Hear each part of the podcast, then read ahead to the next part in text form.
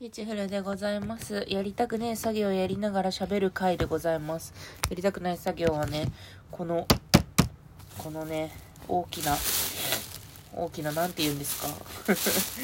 大きな衣装ケースに入った子供の服を衣替えというか、あの、夏を排除する作業をやろうと思います。もうね、オールシーズンの服をね、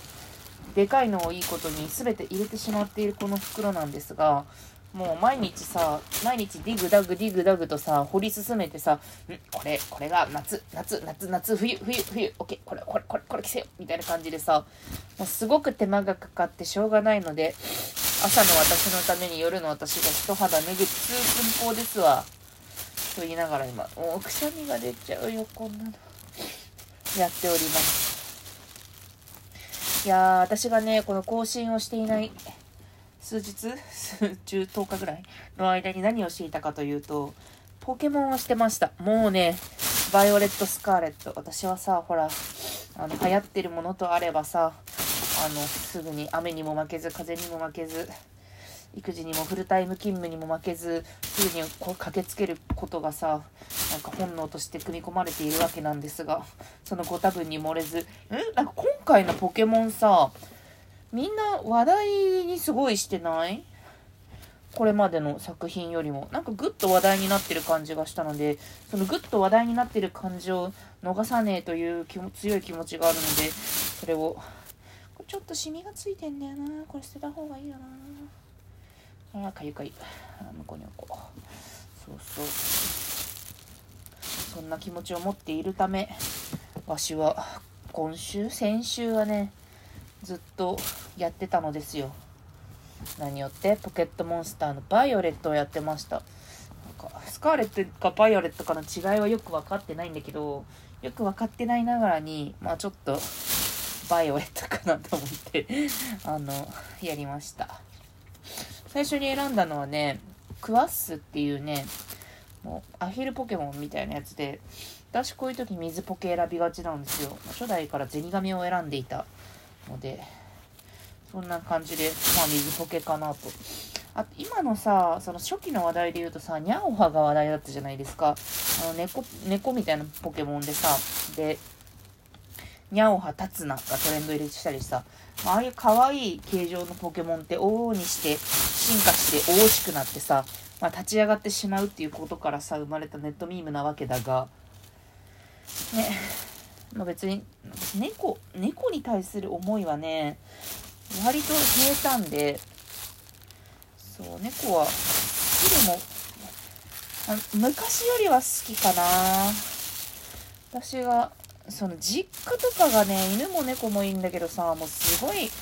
アレルギー体質だからさ実家に帰るともう 2, 2泊以上するとちょっと1週間ぐらい体調崩して肌はあれ喘息は出て私実家で空気清浄機と一緒に移動してるんですけど空気清浄機あるところに私ありみたいな感じでリビングにいるとリビングに空気清浄機がありみたいな感じですごいもう移動もう命がけみたいな感じなんだけどね。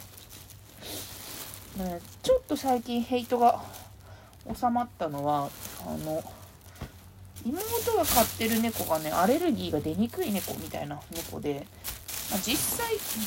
出にくかったのかな わかんないけどそんな長いこと接してないからわかんないんですけどなんか出にくかったような気もするっていうことで、まあ、結局なんかその毛が生えた動物って痒くなるからっていう理由で本当に本能的に無理みたいなところがあったので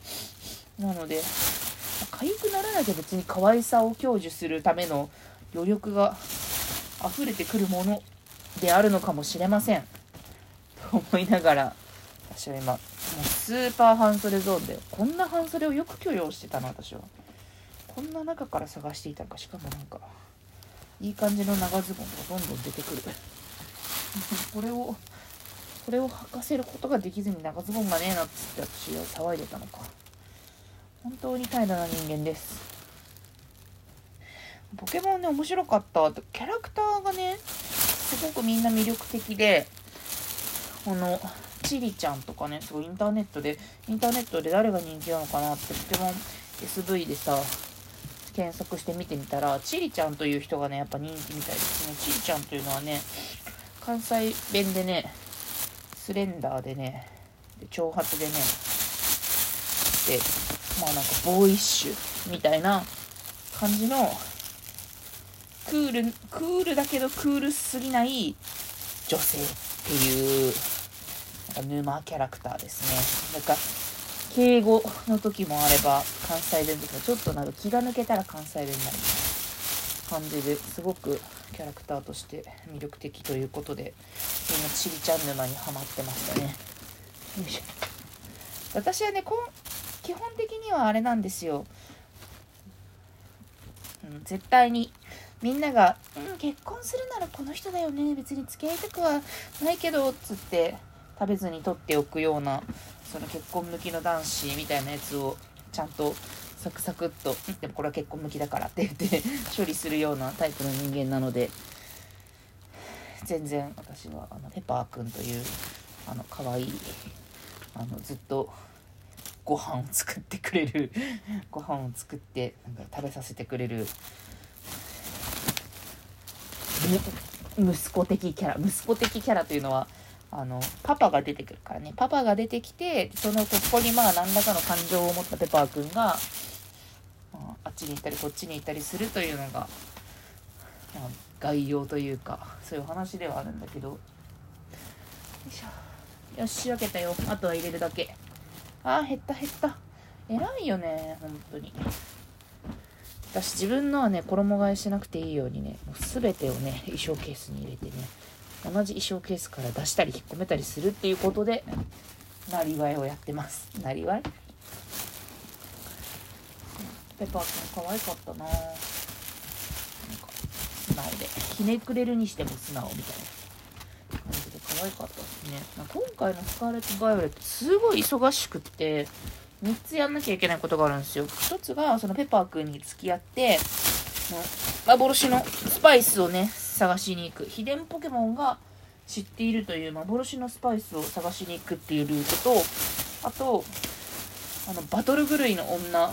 ネモっていう女がいてもう好きあらば私ピッピって名前でピッピってやってる名前でやってるんですけどピッピバトルしましょうみたいなバトルしようみたいな。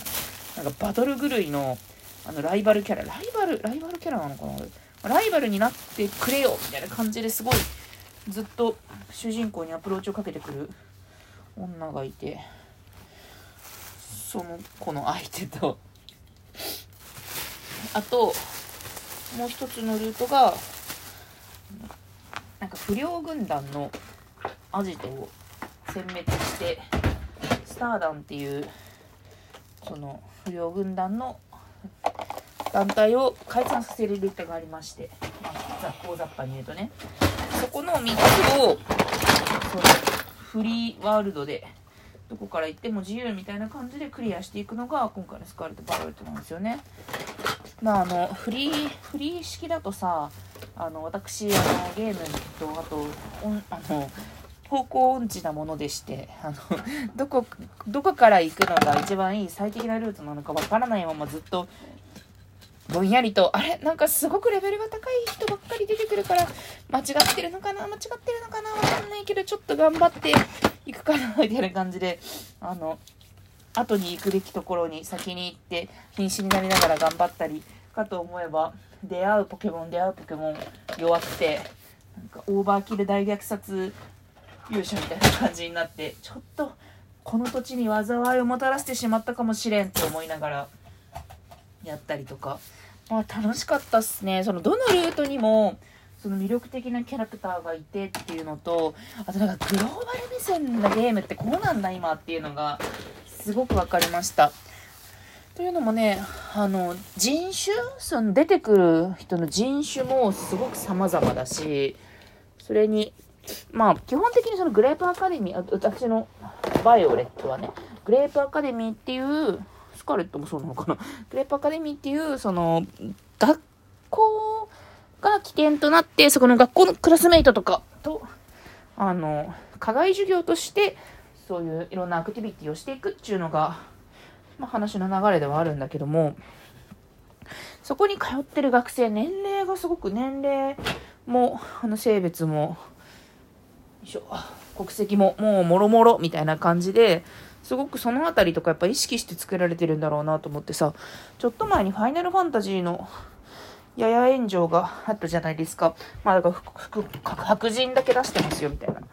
のであったと思うんですけどやっぱこうやって日本市場が